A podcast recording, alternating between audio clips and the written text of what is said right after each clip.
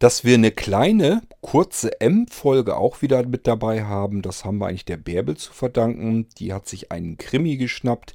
Der wiederum wurde auch schon mal von Thorsten erwähnt und sie hat sich das Ding dann auch wohl geholt, sich durchgelesen und weiß da ein bisschen was drüber zu erzählen. Ja, hören wir uns doch mal ihre Buchempfehlung an. Ähm, es geht um den Krimi endgültig. Irgendwasser.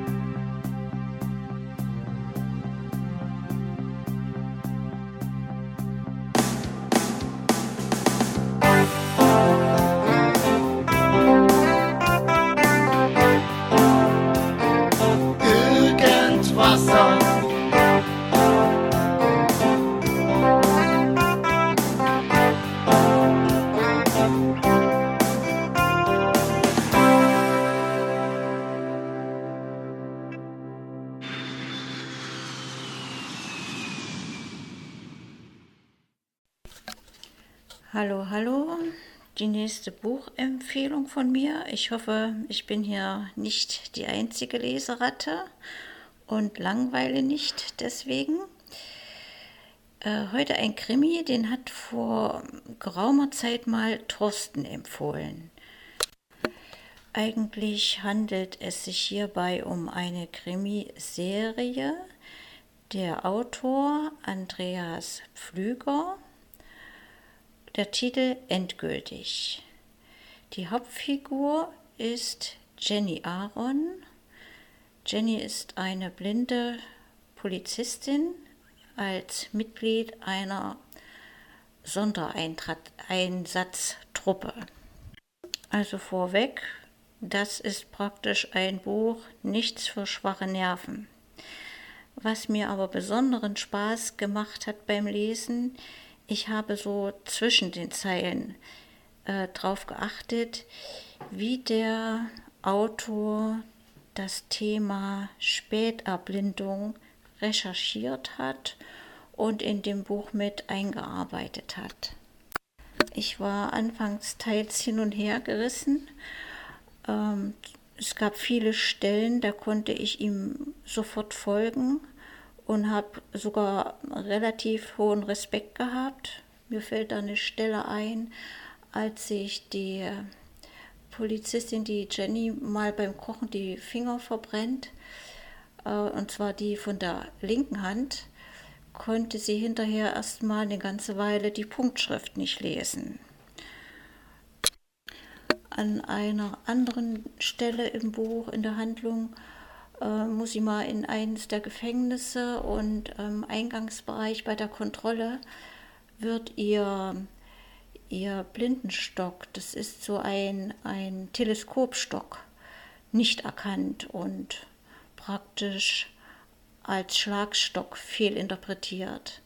Dann die ganzen ähm, Verhaltensweisen der sehenden Menschen, die man als späterblindeter äh, zu spüren bekommen, diese Veränderung. Alles super geschildert. Bis dahin konnte ich dem Schriftsteller also äh, uneingeschränkt folgen. Aber jetzt kommt es, wo ich etwas kritisch die Stirn gerunzelt habe. Also die Polizistin ist ja spät erblindet und innerhalb von fünf Jahren hat sie äh, die, das Klicksonar beherrschen gelernt und zwar bis zur Perfektionierung. Das wollte ich ihm eigentlich nicht abnehmen. Doch nachdem ich das Buch zu Ende gelesen hatte, nahm ich mir auch noch das Nachwort vor, was ich manches Mal gerne auslasse, aber das hatte mich doch interessiert, wie er zu der, dieser Thematik kam und äh, wessen er sich da als Recherche bedient hat. Also er führte viele Gespräche und Interviews auch mit blinden Frauen und äh, nannte die auch direkt beim Namen und sagte ja, eine hatte ihm sogar vorgeführt, wie sie ihre High Heels als Echolot benutzt. Unter dem Namen war auch äh, Pamela Papst dabei. Du erinnerst dich vielleicht, Kurt, ich hatte darüber mal gesprochen. Das ist die blinde Strafverteidigerin in Berlin-Moabit. Er hat einige Autobiografien gelesen.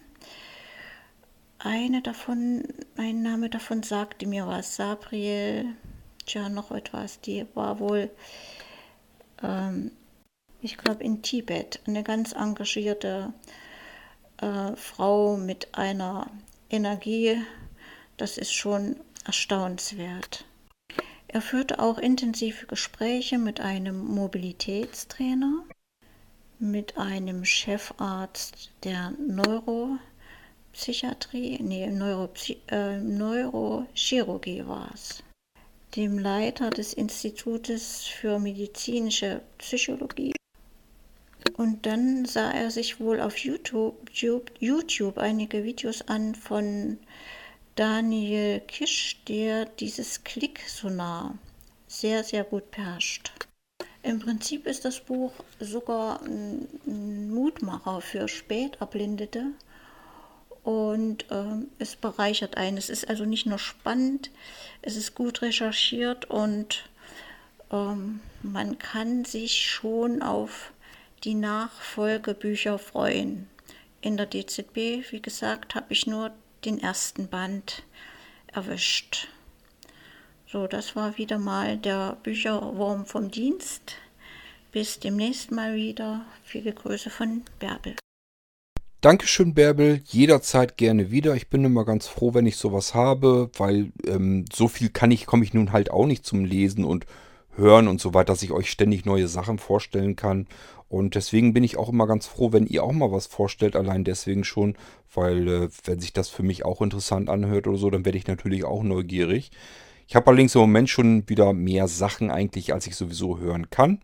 Ähm, nichtsdestotrotz klingt der Krimi auch für mich interessant und ähm, ich kann mir gut vorstellen, dass ich da doch nochmal auf die Suche gehen werde und mir den doch nochmal holen werde. Ähm, also immer gern her damit, wenn ihr was habt, was ihr gerade lest oder hört oder sonst irgendwie verkonsumiert. Ruhig immer Bescheid geben. Ähm, nehme ich hier gerne mit im Podcast auf. So, und ich würde mal sagen, ja, das soll es mit der kleinen M-Folge für zwischendurch mal eben gewesen sein. Wir hören uns sicherlich bald wieder in der nächsten Irgendwasser-Folge. Bis dahin, tschüss, euer König Kort.